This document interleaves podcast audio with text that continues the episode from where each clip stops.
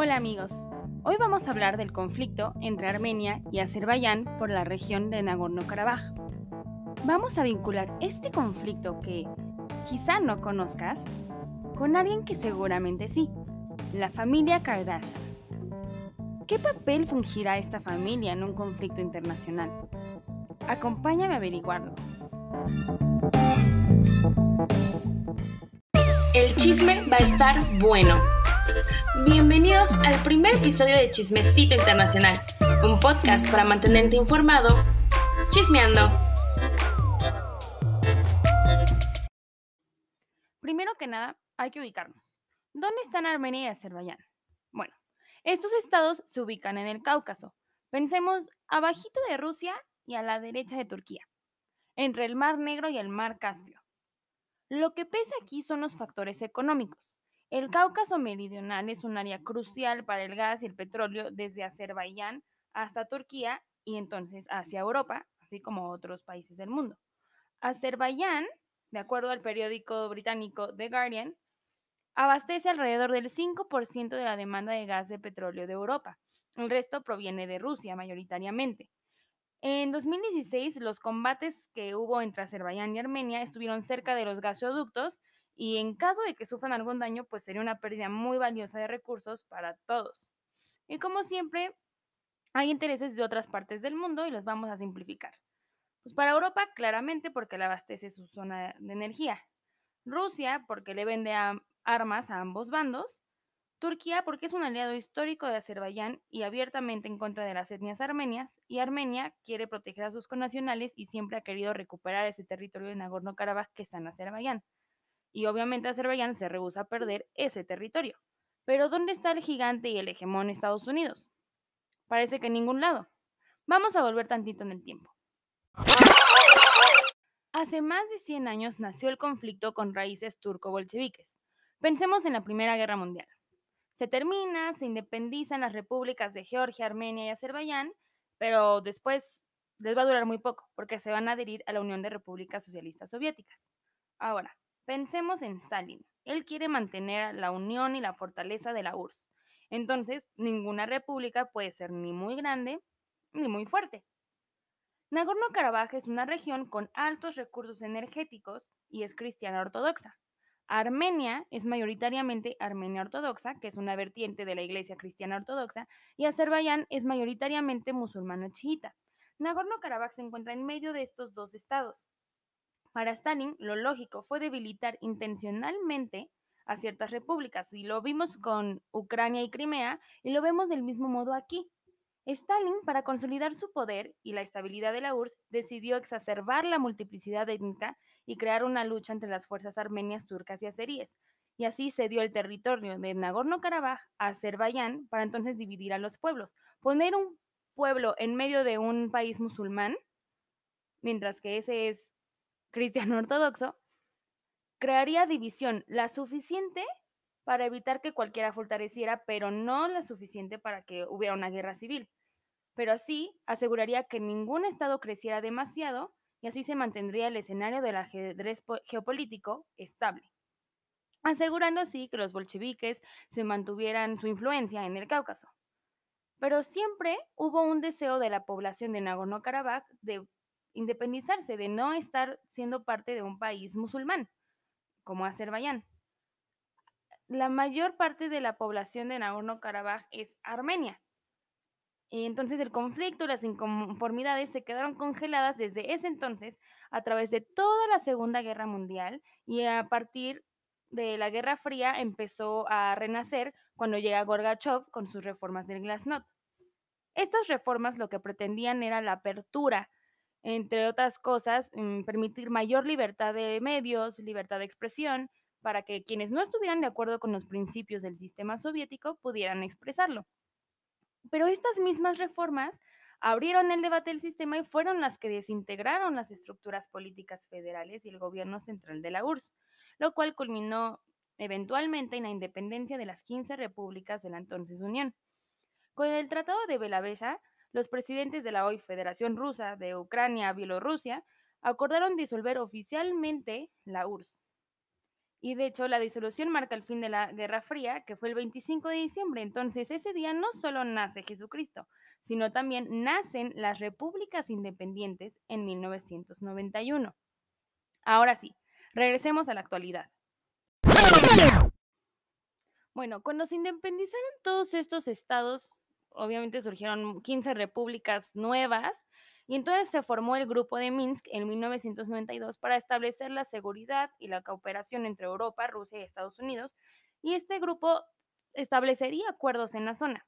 Específicamente el conflicto de Nagorno-Karabaj, Armenia y Azerbaiyán decidieron dejarlo en el aire y esperar que no afectara mucho a la estabilidad, pero pues le salió mal, porque en la actualidad Armenia y Azerbaiyán a pesar de que han tenido diferencias a través de los años, en este 2020 han exacerbado toda la violencia que se pudo. En septiembre hubo varios enfrentamientos, octubre, noviembre y bueno, en diciembre ha culminado con un poco más de violencia.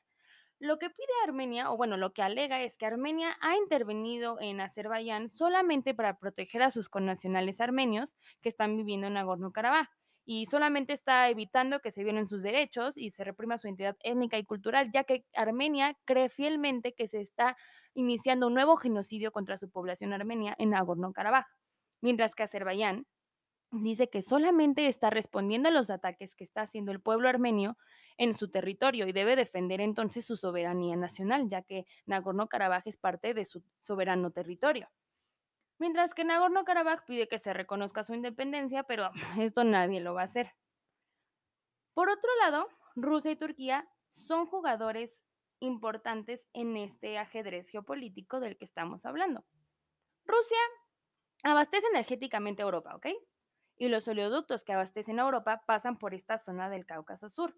Por ende, que este conflicto eterno amenaza la estabilidad regional y global, pues Rusia quisiera controlarlo todo o al menos mantener amistad con quien sea que se quede con el territorio y la zona abastecedora a través de oleoductos. Por eso se mantiene neutral en el conflicto, le vende armas a ambos bandos y se ofrece pacíficamente a mediar el conflicto. Ahora bien, ¿qué hace Turquía? Recordemos que Turquía históricamente ha sido un aliado de Azerbaiyán y enemigo de Armenia. Desde 1915 que hizo un genocidio en contra de los armenios, matando a más de un millón de armenios por razón de odio étnico, ha apoyado a Azerbaiyán desde que le arrebataron a Nagorno-Karabaj Armenia y inclusive en 1991 Turquía cerró su frontera con Armenia y esa situación se mantiene hasta el día de hoy. El presidente turco Tayyip Erdogan hasta ahora no solamente tiene un desprecio étnico hacia los armenios, sino tiene aires de expansionismo, de panturquismo, de otomanismo, donde Erdogan busca mostrarse en este conflicto como una fuerza regional e incluso global. Esta es la oportunidad que ha estado esperando para criticar al grupo de Minsk por su incapacidad en la zona y así desterrar a Francia, a Estados Unidos y Rusia de ser los hegemones, al menos en esta zona y propuso otra plataforma para estabilizarla, y esta sería conformada por Azerbaiyán, Georgia, Rusia, Irán y Turquía, donde Putin busca seguir siendo el mediador del problema. Lo preocupante aquí es que el interés de Armenia sigue sin estarse mostrando, ya que la mayoría de estos estados son aliados de Azerbaiyán o neutrales. No se están viendo reflejados los intereses del pueblo armenio. ¿Y Estados Unidos dónde está? Además de ser miembro del grupo de Minsk, en ningún lado. Pero aquí es donde entra la forándula. ¿Cuál es el papel de Kim Kardashian aquí?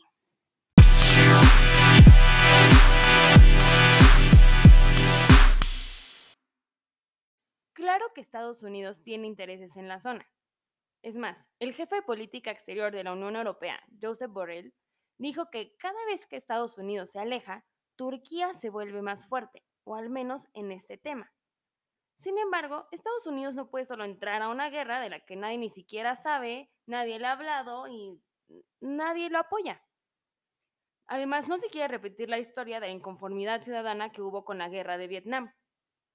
Lo que pasa aquí es que obviamente Estados Unidos no va a perder la oportunidad de tener una guerra proxy con Rusia o con Turquía y además ser un buen aliado de Europa y ayudarles en su suministro energético. Pero ¿cómo lo hace? Primero, la familia Kardashian tiene descendencia armenia. Y esta familia ha sido conocida por presionar durante mucho tiempo al gobierno de Estados Unidos para que reconociera el genocidio que realizaron los turcos otomanos en contra de los 1.5 millones de armenios. Pero apenas en octubre de 2019, el Congreso estadounidense reconoció este genocidio. Además, esta familia tiene una muy buena relación con los jefes de Estado tanto de Armenia como de Estados Unidos. Las Kardashian han ido a cenar con el presidente armenio Armen Sarkisian, no solamente para conectar con su cultura, sino para fortalecer las relaciones comerciales y crear más empleos armenios entre los dos estados. Además, tiene una relación cercana con el presidente Donald Trump, pues han hecho cambios significativos al sistema judicial y penitenciario norteamericano. Ahora, la farándula resulta ser una táctica importante para conseguir el apoyo de los conciudadanos y justificar así legítimamente la intervención norteamericana en el Cáucaso. Ejemplo, Kim Kardashian estuvo pidiéndole a sus cientos de millones de seguidores en sus redes sociales que por favor le demanden al Congreso que condene a Azerbaiyán como el agresor de las batallas recientes y también que denuncien a Turquía por intervenir en el conflicto. O sea, anteriormente hemos dicho que ninguno de los dos ni eran ni el bueno ni el malo porque no se sabe quién empezó. Aquí Kim Kardashian está diciéndole que el Congreso debe de admitir que Azerbaiyán es el agresor y que Turquía ha intervenido en el conflicto ilícitamente. Ahora, el cuñado y consejero de Donald Trump, Jared Kushner, dijo que impulsará a la administración a tomar una posición más activa. Por otro lado, la comunidad armenia dice que la falta de atención internacional es frustrante y entonces Chequen esto. El 27 de septiembre de 2020, las fuerzas azeríes y turcas reclamaron a Nagorno-Karabaj y Trump pidió el cese al fuego. Las comunidades armenias en Estados Unidos estuvieron presionando al Congreso para apoyar al gobierno armenio en las hostilidades. Pero el 29 de septiembre, unos días después de, de la reclamación, Kim Kardashian lo puso a sus fans y pidió que ayudaran al Armenian Fund del Armenian National Committee of America, el ANCA. ¿Y qué les pidió? Uno, que demandaran al Congreso y a la Casa Blanca que presionaran a Bakú a cesar las hostilidades. Dos, que frenaran el apoyo militar estadounidense a Azerbaiyán, que se usa ah, en contra de los armenios. Y tres, que le advirtiera a Turquía que debe de dejar de enviar armas y soldados a Bakú. Fue una petición a sus fans, normal, ¿no? Pero ¿qué ha logrado? Tan solo tres días después del llamado a acción de Kim Kardashian, el primero de octubre, los legisladores de ambos partidos hicieron una resolución condenando a Azerbaiyán por las agresiones y hostilidades y denunciando a Turquía por interferir. Además, hicieron una carta al secretario de Estado Mike Pompeo pidiendo que las fuerzas militares de Estados Unidos en Bakú intimidaran hasta lograr el cese del fuego.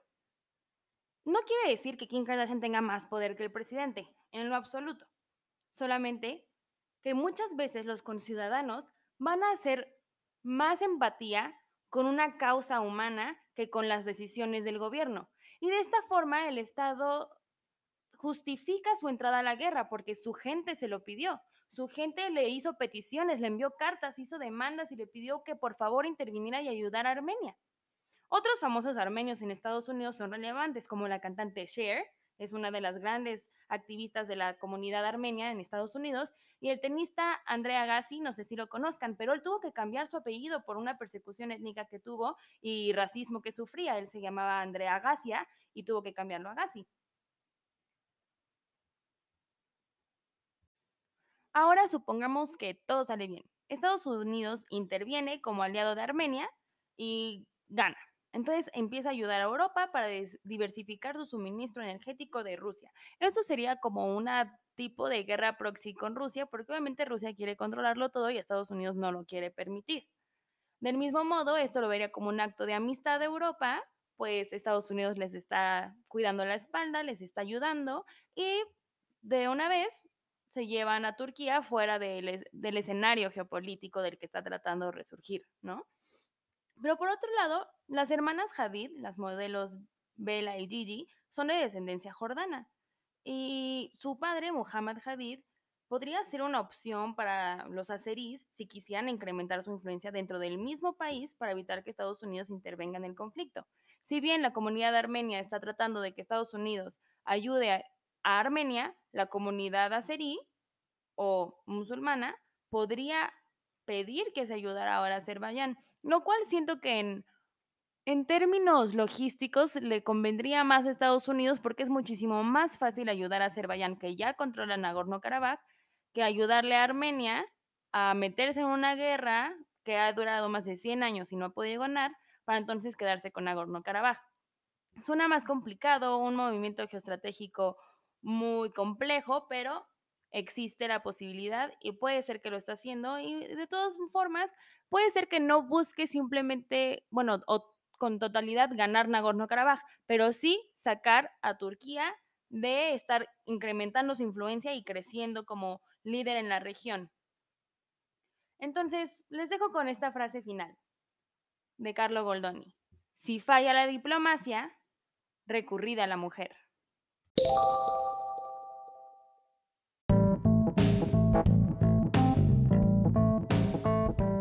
Ahora sí, ya terminamos el primer episodio de Chismecito Internacional. Gracias por haber llegado hasta el final. No sé a través de qué plataforma me escucharon, si Google Podcast, Spotify, Anchor, el que sea. Pero me pueden dejar su mensaje de voz, me pueden hacer preguntas, sugerencias, comentarios o lo que ustedes deseen eh, a través de Anchor. Yo lo puedo escuchar, inclusive lo puedo contestar en el siguiente episodio de Chismecito Internacional. Muchas gracias y espero que regresen la próxima semana para saber qué papel juegan los videojuegos en las relaciones internacionales.